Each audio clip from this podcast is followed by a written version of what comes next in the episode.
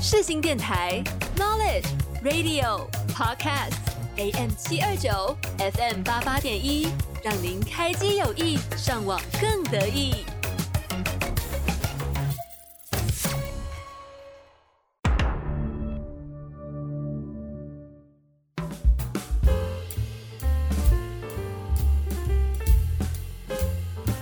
这部电影你有看过吗？这些冷知识你知道吗？欢迎收听你的电影干仔店，带你发现电影里你不知道的事。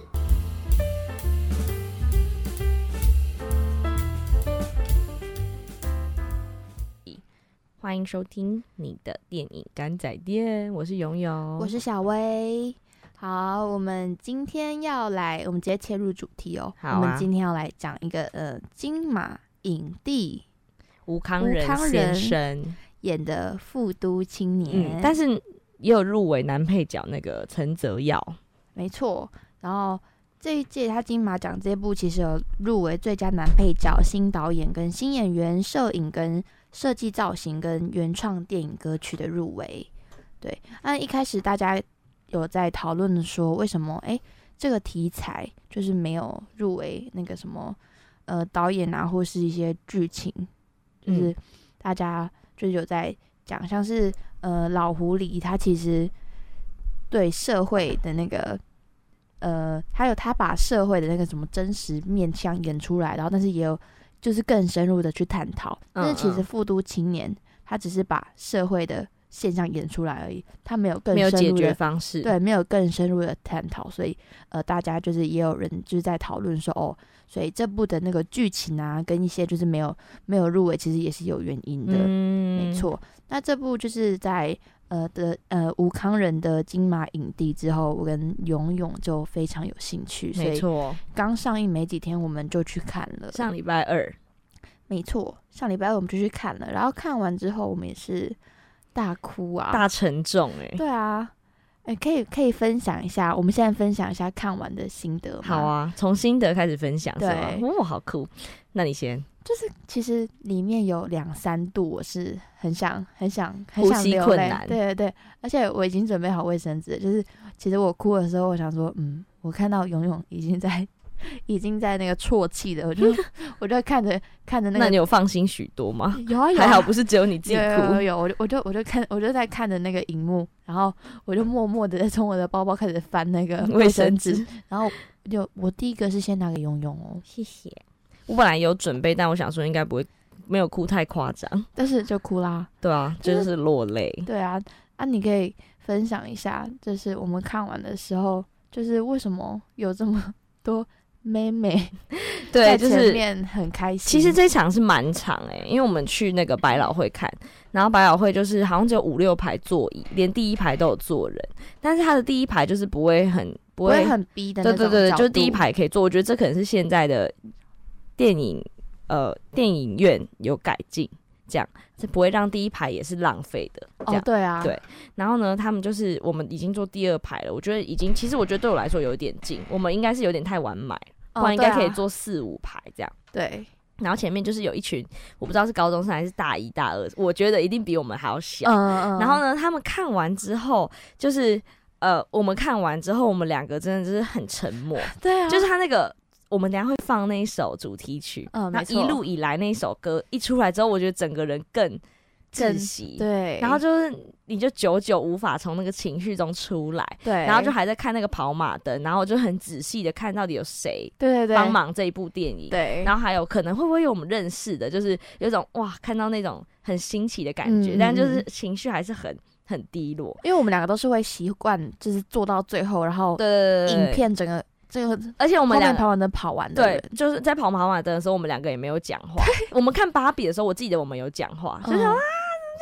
这样。子，然后就看那个跑马灯完全跑完，我们都一句话都没有说。对，然后就前面的妹妹们就一直在那边说，吴康仁真的是实至名归。哇，不愧是影帝耶！他一直他们一直讲实至名归，实至名归。对，至少一分钟讲三次。然后我就觉得好吵哦，就是大家我不知道现场还有多少人还沉浸在那个里面，至少我们还有两个人，OK。然后他们就一直说实至名归。我想说，如果不是他当上影帝才有这部才上映这部片的话，你们会觉得他会当上影帝吗？就是不一定会，很难，就是以打赌的成分在那边想而已。但是他已经当上影帝了，然后所以他你看完，你当然会觉得实至名归啊，就不用讲出来了。对，而且而且就是很大声的那种，就是对，因为影那个影片跑马灯还没结束，就代表说他其实还没有真正的一个结束。对，而且一路以来的歌都已经很大声了。对啊，他们就是更大声。对，然后就是很很，我不知道他们看完这个为什么可以这么兴奋呢？又不是看大尾卢曼，他们看完那个反应很像看完周楚应该要有的那种很很激昂的那个那种感觉，动作超帅。可是复读青年完全没有什么酷的地方啊，而且沉重。他们还说什么哦，那个角度很帅之类的。对，然后还说什么，我觉得整部片没有什么帅的，好不好？然后他还说什么，你们从哪里开始哭？然后什么，我忍住了，我忍住。想说，如果忍得住的话，那你真的就是看的不够，还是年纪不够，有可能啦，对不对？也是有可能，对。那你嘞？我你的观后感？我观后感哦，我就觉得，因为我有认识马来西亚的朋友哦，真的。对我之前我之前打工地方的姐姐就是马来西亚的朋友，就是我们就是关系也蛮好的。但是就是我觉得马来西亚能到国外的家境其实都不错，所以我其实一直以来都不知道，就是会有贫民窟的部分。其实每个国家都有，但是我没想到。马来西亚的这个他们身份的这个重要性，就是种族的那个。对，因为在台湾好像至少呃，可能你是移民来的，你不会那么难，真正的那么难拿到，说什么可能需要很久，不会说一辈子永远没有办法拿，但是你至少都还有健保卡什么的，对，而且你至少还能可能去银行存钱，你也不会说哎哦，因为我们还有一个外籍护照人士，就是外籍人士用护照连车票都可以买那种，对，而且。除非你是那种逃逸的外劳，或是你真的有呃，可能遇到什么很严重的事情，才会被警察就是随随时随地的呃检查你的一些证件啊，还有你的身份。所以我觉得这个就是跟我想象中的马来西亚是不一样的。嗯，因为我之前那个朋友那个姐姐，她就是去马来西亚，有时候回来就是。呃，会带一些就是东西给我们吃，然后或是我们现在看到都会，因为他现在回马来西亚，就是会看到他常常发一些就是出国玩之类的之类的，然后就是一些比较呃 fancy 比较 fancy 的一些生活，所以对我来说，我就觉得说哇，就是我认识到更不一样的马来西亚。嗯，那你要简单介绍一下剧情？没问题，我们现在先来聊一下他们的剧情简介哦。他其实是在讲说一对没有身份证，然后呃没有国籍的兄弟，然后在马来西亚这个混合各国外劳的富都巴沙地区的社会底层，富都组合屋，对对，富都公寓的一个他们 苟延残喘的呃生活的一个记录这样子。那这边哎那个我们这个后面再再聊好了。然后吴康仁啊饰演的是哑巴哥哥，叫做阿邦，他其实在里面是呃甘于接受命运的安排。嗯，然后陈泽耀在里面是演一个呃阿迪，对，不愿意向现实低头的一个人。但是他们两个就是在寻找原生父母还有出生证明的过程中，然后卷入了一场意外。嗯，对，然后就有。也就有一系列的故事，对，好，那我们从角色来讲好了。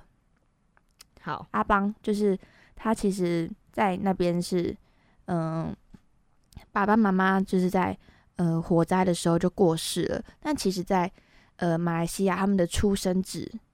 嗯，就是在电影里面找到了报报生证明的感觉，对，其实是很重要的，嗯，因为如果你你们就爸爸妈妈其中一个要是马来西亚的人，你才能你才能报那个拿到身份证。那其实如果没有的话，你就是等于呃在里面有点你什么都不能做，黑工黑人幽灵。对，就是可能就是呃大家都会呃警察什么都可以，就是。呃随时随地的取缔你啊，怎么样的，就是嗯其实真的是蛮底层的。嗯嗯嗯而且他天生听障，然后也没有国民身份，没有办法申请护照，银行也没有办法，然后他就是任劳任怨的就在那个破旧的社区，然后呃做一份安定的嗯，菜市场打工，对，然后那种杀鸡啊，就这嗯。种比较简单的事情，而且、呃常常会遇到被呃 A 钱，对，就是可能原本说哦哎五十，然后结果说哎最后三十，但他也嗯。只能认了，因为他也没有办法替自己发声，嗯。对，没错。然后阿迪呢？阿迪其实他是有出生纸的，嗯，但他没有双亲，就是所以他没有办法登记那个呃最最最主要能变成呃一般公民的那个身份证。嗯嗯然后没有身份证的他们就是在呃富都这边生活，然后其实他们他们的租屋也是靠呃后面有一个角色叫做 Money 姐，对，对，那 Money 姐她其实也是一个对于身份比较特殊的一个人，她其实是男生吧，，对，她是一个男扮女装的，伪伪娘那种感觉，对对对，对。所以我觉得在这边那个 Money 姐有有钱，但是她还是住在那个复读她就是有也是有一种被社会嗯边缘化的感觉，没有到那么呃生活的很 OK 的这种感嗯觉。对，那另外其中里面还有一个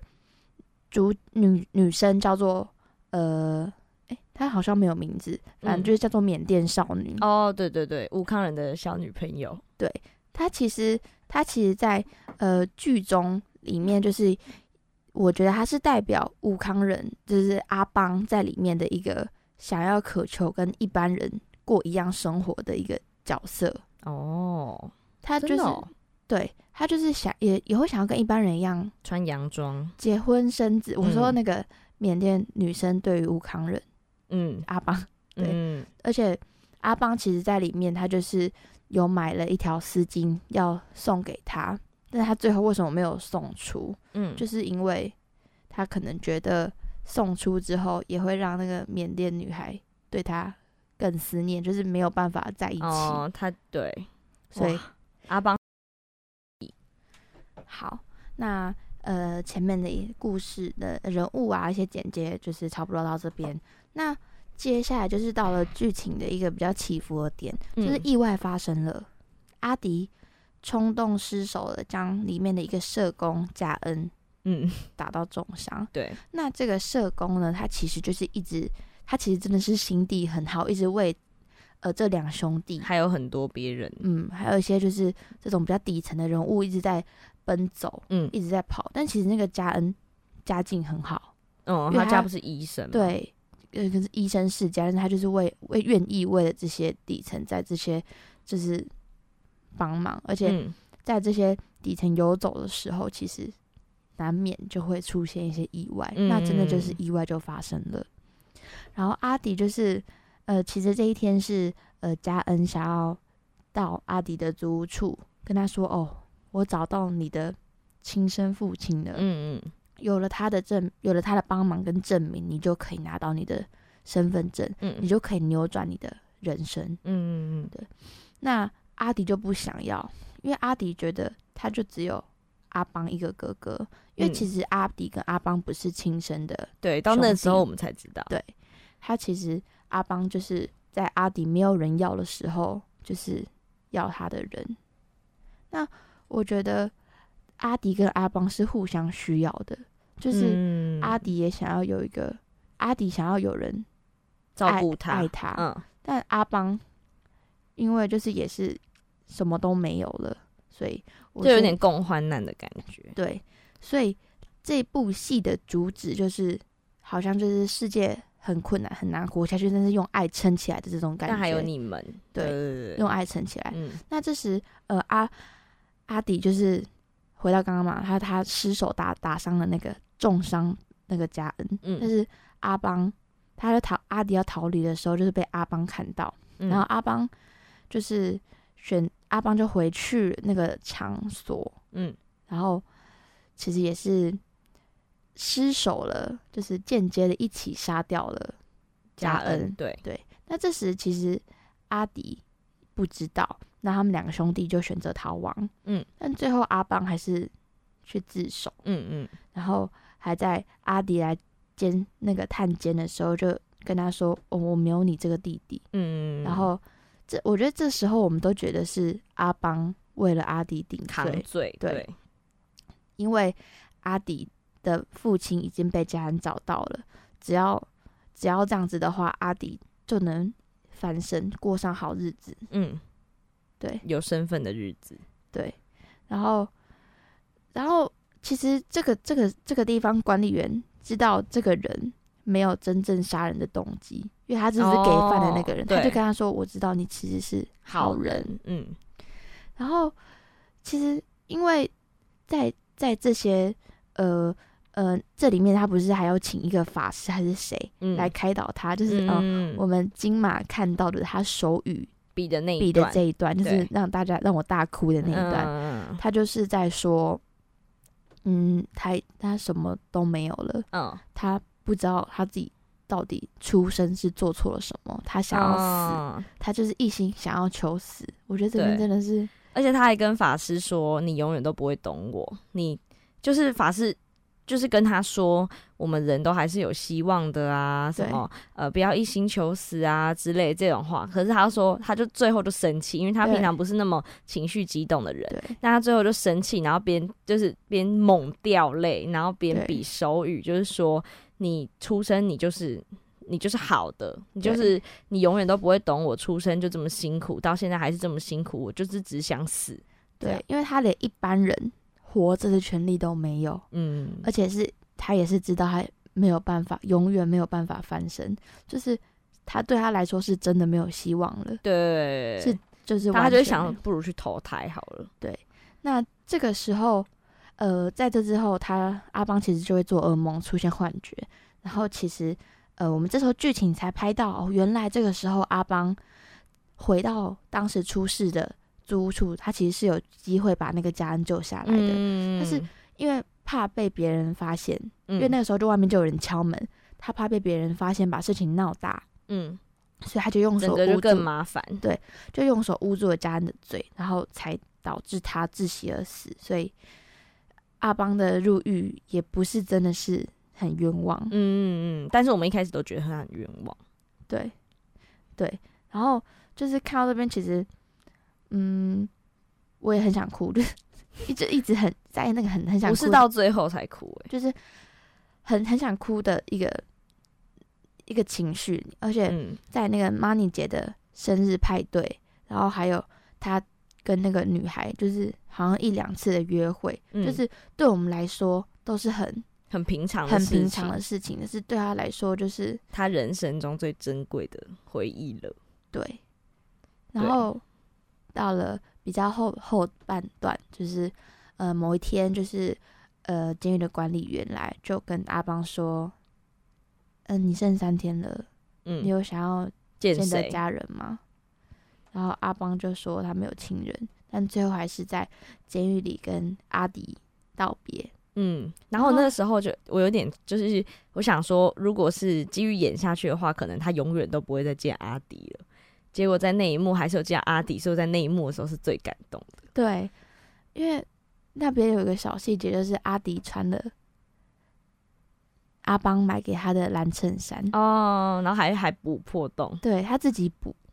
对那补而且补的就很很蹩脚。对对对对，然后，因为从这边你就可以看到阿迪的转转变，因为自从阿邦进去入狱之后，他就呃很努力的生活，嗯，改变向上。嗯我觉得这个就是阿邦想要看到的，看到的。嗯我觉得这也是电影想要拍出来最后的那个对宗旨。对，然后他就跟他说：“诶，呃，我现在很努力生活，然后而且在但在这之中，阿迪在呃监狱外面也一直想要帮阿邦呃辩护，找哦辩护找律律师，但其实就是没有人想要接这样子，样没钱子的案子没有钱，然后没有不可能成功的又很麻。烦，对，那在马来西亚，其实这种比较严重的，他们就会有绞刑。嗯其实，而且他们不像台湾死刑需要拖这么久的时间。嗯，你看他案发到去死刑很快，对，然后在监狱里面，就是他们的面会，最后的面会，他们就互相敲了水煮蛋，因为他们敲水煮蛋，就是也是象征他们兄弟之间的情谊啊，跟默契，嗯嗯，就是他们互相敲对方的头，对，就是有种没有血缘关系，但却比血缘关系还亲密。嗯嗯，对。然后那个弟弟也就很不舍，但是阿邦也没有跟弟弟讲事实。嗯他然后弟弟就说：“哥哥，下次他说下次我做哥哥，我会保护你。啊，不要再讲了，因为这其实这边的下次就是下辈子，嗯，但他没有说下辈子，对，因为对，对，就是但就是下下次，就是其实千金难买早知道啊，弟弟就是只一直就是用自己的脾气去去做事情，但其实后面就变成这样子的结果，嗯他其实也是不乐见啦。但是我我自己我自己觉得好，但反正最后就是弟弟就是也是很认真的生活，然后在电影的最后，然后他也是去跟他的呃亲生父亲相见了。那我觉得这边阿邦不想要告诉阿迪这个事实，有可能是因为想要让他借由这样的成长，就是嗯，就是牺牲小我，就是努完成他，努努努力努力改变，而且知道自己嗯。就是已经没有办法了，自己是 这不管怎么样都是没有希望的人。嗯，所以他没有告诉阿迪说，其实人是我杀的，就是嗯可能要让他带一点罪恶感，对。然后知道他自己思念阿邦的心情，对，对。然后重新做人。嗯，我觉得这边就是很很让人难过。嗯。好，这边故事就到这边。好，那我们一起来听，让我们真的很呼吸困难的一路以来。一路以来，想老老实实度过的，一路以来，却跌跌撞撞熬过多，一路以来。靠用力呼吸撑着的，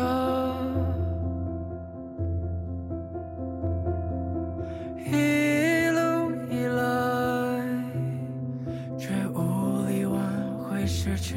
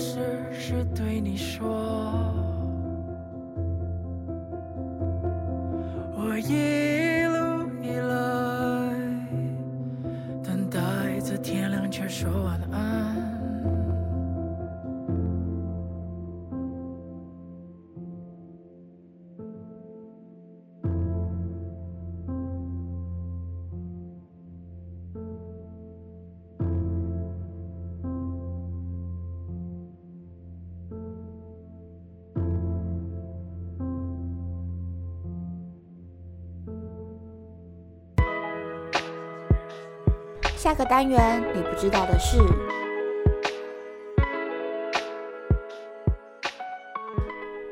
OK，我们听完了这首很悲伤的歌之后，真的很窒息。想必大家都有感受到这个剧情的压迫，还有嗯生命的窘迫。好，那我们现在马上来聊聊它的呃小彩蛋哦。干嘛这样子说话？那那其实阿邦跟阿迪，他阿邦阿迪的片名，这这其实他其实这个的英文叫做阿邦阿迪，嗯，阿阿只邦是阿迪，只是他来台湾翻翻译成复读青年。对嗯，他其实，在马来语中是兄弟的意思。哦，那兄弟名阿邦和阿迪，就是也是代表着他们互相扶持的这个的这个感觉。嗯，他的文案呢、就是写说，在这个残酷的世界，至少还还有有我，还有你，嗯就是整个就是全片的主轴。对，然后其实呃，我们台湾的翻译是叫做《复读青年》，其实这也是一个小彩蛋。他其实呃，导演王李林，他其实本身是呃马来西亚人，嗯他之前在呃台湾就是也有也有就是看到一些就是台湾的一些劳工啊，就是外籍劳工，嗯，然后他又回到马来西亚，他之前还有拍过一一个叫做《五月雪》的电影，哦，他也是在讲一些马来西亚的一些这种不同阶级的这种比较贴近，这不是这次有入围吗？好像是吧？我万方那个啊我不太确定。哦，对然后，然后他故事背景就叫富都，他其实那个那个地方是在呃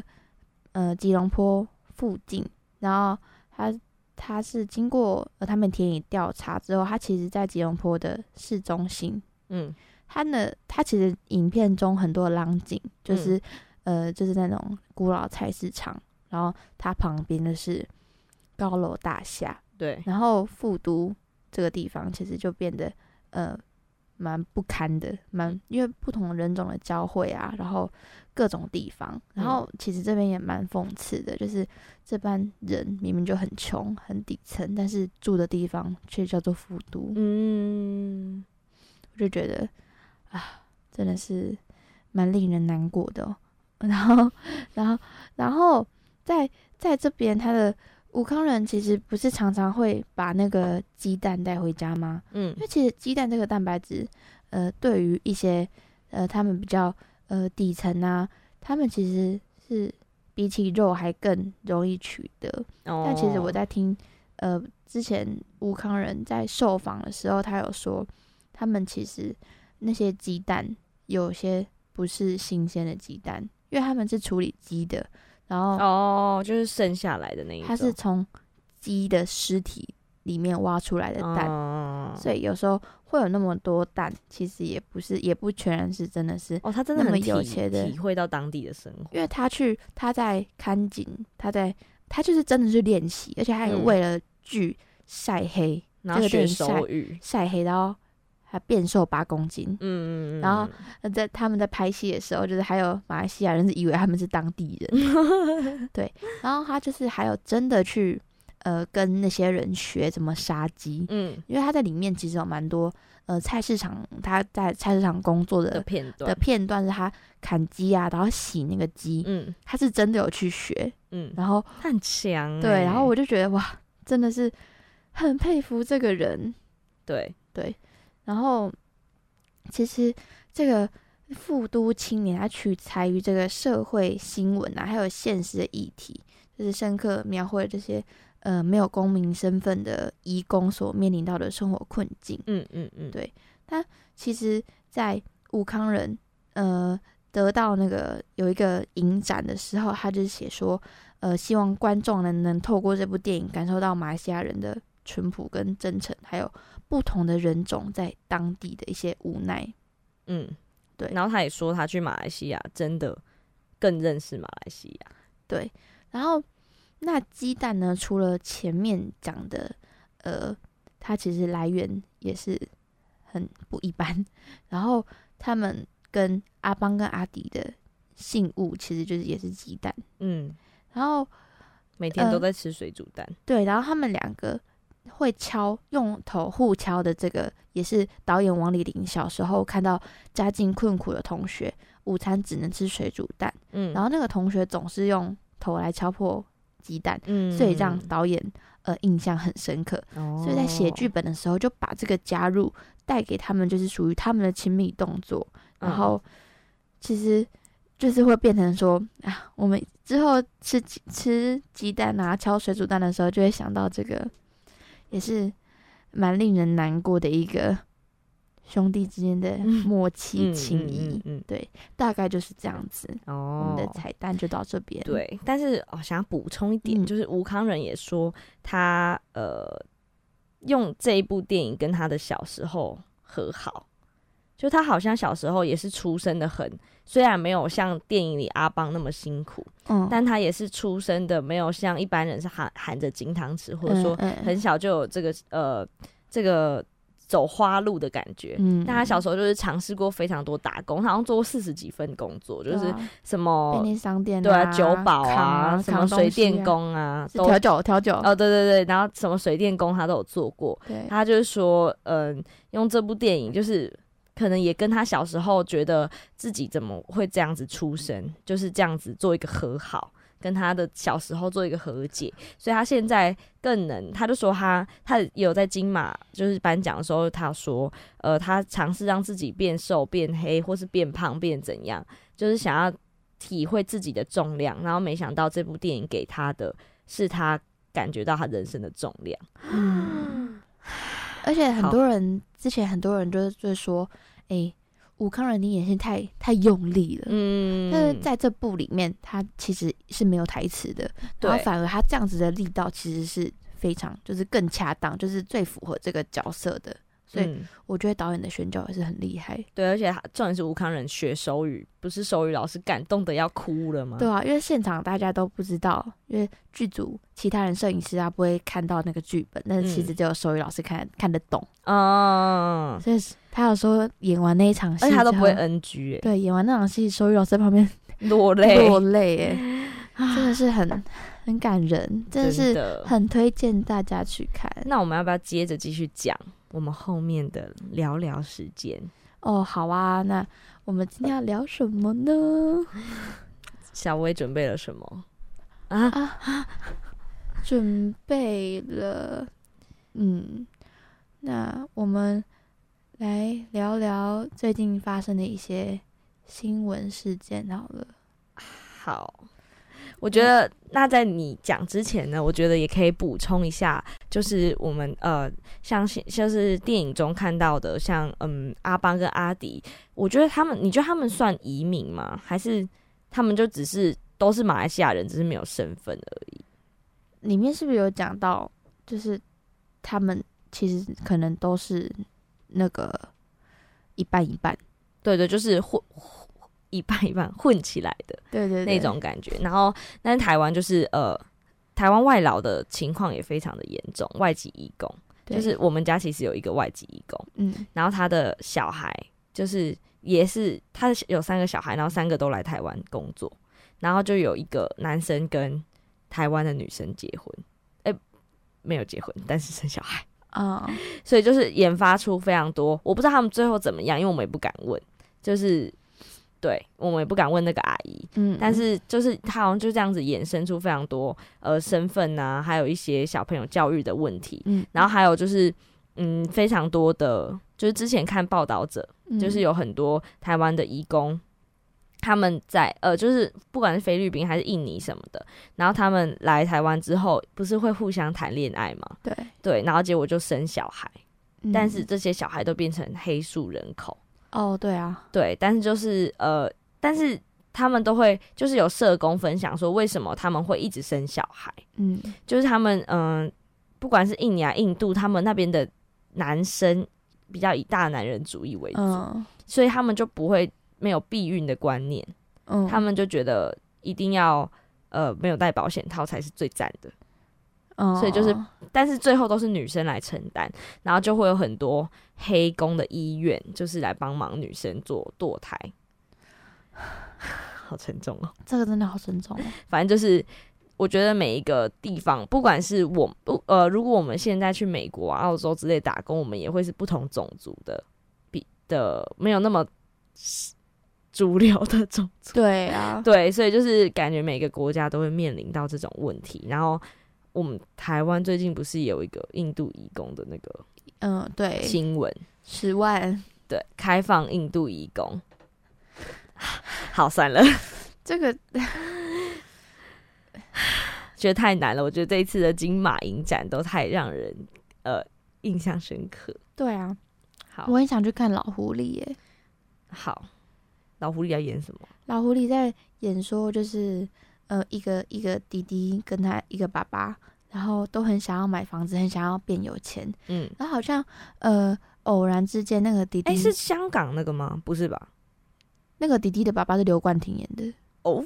那还不错。对然后嗯，那个那个那个男那个有一个老老男人，就是老狐狸，嗯他就是很有钱的人，他就是他就是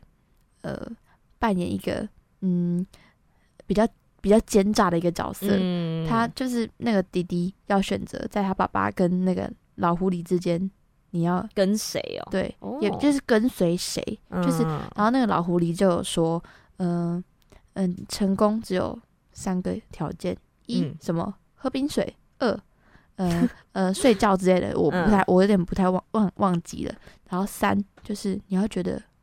关我屁事，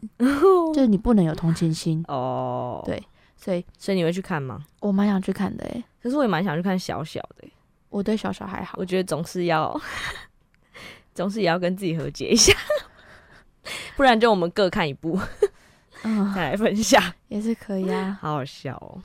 那你想要聊什么新闻事件？新闻事件哦，嗯，嗯，那那你可以聊那个吗？杨丞琳失言吗？其实我不我没有很了解，但他不就是又又在节目上面讲什么？演唱会，哦，演唱会上面讲什么，然后让呃大陆中国人不爽。对啊，他就说他那天其实是去那个河南的郑州演唱会，然后就是什么，哎、你们和就在互动的时候就说，哎、你们河南人可以这样吧？你们有些名声了、哎，你们知道吧？爱骗人的事情不要骗我，所以他就是意思他是说说河南人人爱爱骗骗人然后河南当地的媒体喊话说啊，别把无心当借口，我们这些河南人就是呃，为了为了这些河南人花钱去听你的演唱会，就是喜欢你，然后你还这样子大开呃，大开地域性玩笑吗？对，他之前有讲说，他以前在台湾吃不起海鲜，吃海鲜是奢侈的，奢侈的，在那儿在那儿，在那儿。在那儿，我不知道为什么，可是为什么你有想过为什么杨丞琳这样子那么讨人厌，然后张韶涵都不会那么讨人厌吗？其实张韶涵，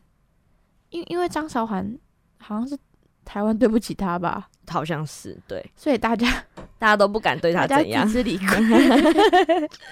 可是张韶涵，我觉得他只是为了，就是他有一点，他我觉得他分的好像蛮清楚的。他为了工作，为了钱，在大陆就是很展现内地的那一面，就是讲话都很字正腔圆。但他回来台湾北，京腔，北京腔儿说说一些北京话、上海话，嗯然后他回来台湾之后拍一些 vlog，都很多都是讲台湾腔啊。嗯嗯嗯嗯嗯，所以他，我觉得他这也是他很就是比较真诚的感觉，但是杨丞琳的有就是有一种好像为了钱什么事都做出来的感觉。欧阳娜娜嘞，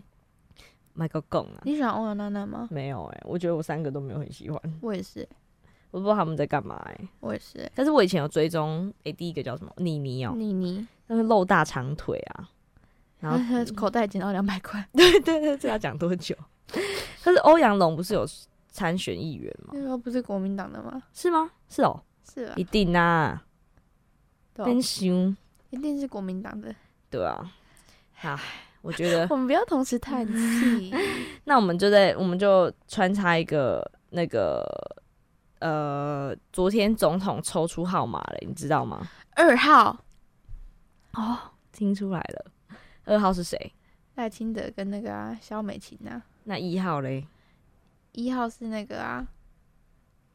完蛋了，赖清德啊，一号就赖清德，二号是赖清德，啊。一号一号是那个那个啊那政治冷感。那个那个一号是那个啦，那个那个那个那个那个侯友谊啊，那你很可怜啊。一号是柯文哲，哦忘记了，因为因为我昨天看到的，不知道啊我们家看 三号是那个侯友谊侯友谊，然后结果就很多梗图就出来了，两好三坏一出局。我觉得这些人怎么那么有才啊？就是我跟你讲，台湾人真的好喜欢演，好喜欢讲谐音梗。就是就是在那个就是呃呃去年九合一大选的时候，也是有抽号码牌的那个的那个呃环节新闻，然后很多人抽我是抽号码牌啦，抽抽号码抽号次啊，嗯候选人号次，然后他们抽起来之后就会马上说出那个吉祥话，什么一马当先那种感觉，然嗯，后什么什么十全十美这样。然后有一次有一年，我爸就抽到四。然后我说、啊、你抽到四的时候说什么？说他说我傻掉啦，他还说我前一天晚上就梦到我会抽到四啊。啊，那个不是都会先背起来吗？他就说呃事事如意这样，然后我就说好尴尬，他说对对对，千万不要再抽到四号了，很衰。就是我觉得那个他们就是台湾人对那个谐就是谐音梗还有这个数字上的忌讳还是非常的严哦，重，对啊，就是抽到四的时候，大家都很整个表情都不妙了，对，很好笑哎、僵掉，还好郭台铭没有来选，不然他就是四号哎、说不定嗯不一定啊怎，么像一号啊，一马当先呐、对啊，好好笑，好神，秘哦。对啊，那你你还有对总统大选还有什么想聊的吗？没有啊，后面可以再聊。你你说大谈政治哦？对啊，在大大谈政，在我一个人的时候，真的假的？大聊人选之人呐、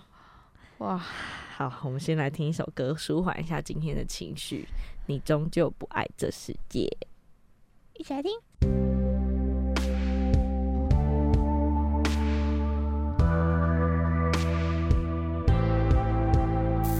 是的，我想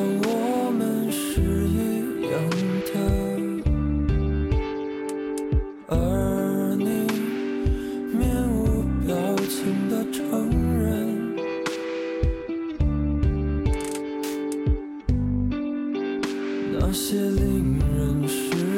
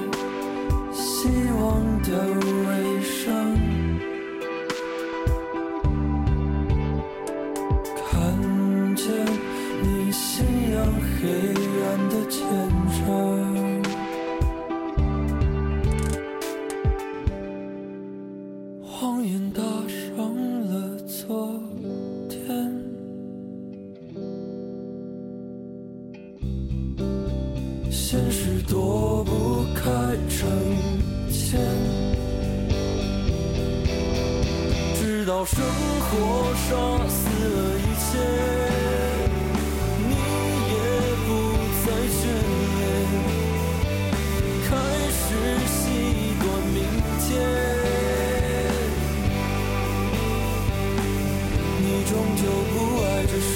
界，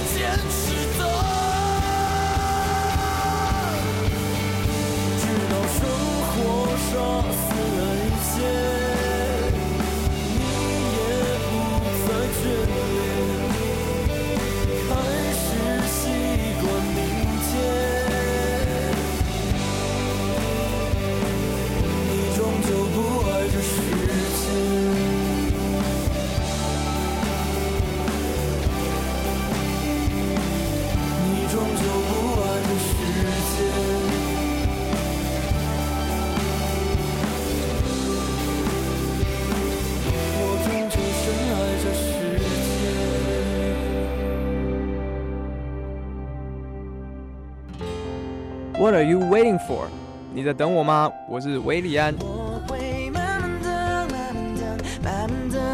音乐无国界，穿越全世界。你现在所收听的是世新电台 FM 八八点一 AM 七二九。耐心等，只为了心动那一刻。慢慢的，慢慢的，慢慢的，慢慢的，慢慢的，慢慢的。好，我们今天的最后，我想要点播一首，也是点播对，也是很符合呃我们整部今天剧剧情的。对，我们今天放的歌呢，一路以来就是呃《复读青年》主题曲。对然后你终究不爱这世界是哪一位唱的？呃傻子与白痴，我觉得那首歌也非常的好听。那最后一首歌，小薇要来点播。伤心欲绝的下一步绝望，就是我觉得也是有一点在剧情里面的这种很辛苦的困境吧。感觉他永远都没有，就是都对生活提不起希望了，对啊，永远都是下一步绝望。对啊，所以但是我们要用爱撑起 这个这这个世世界，就是虽然终究不爱这个世界，但还是因为有爱，我们才能撑起来。啊，好好，生活很难，但是我们还是要加油。生活很烦，但你很可爱。好了，好了啦，好，好，那我们一起来听嗯下一部绝望。我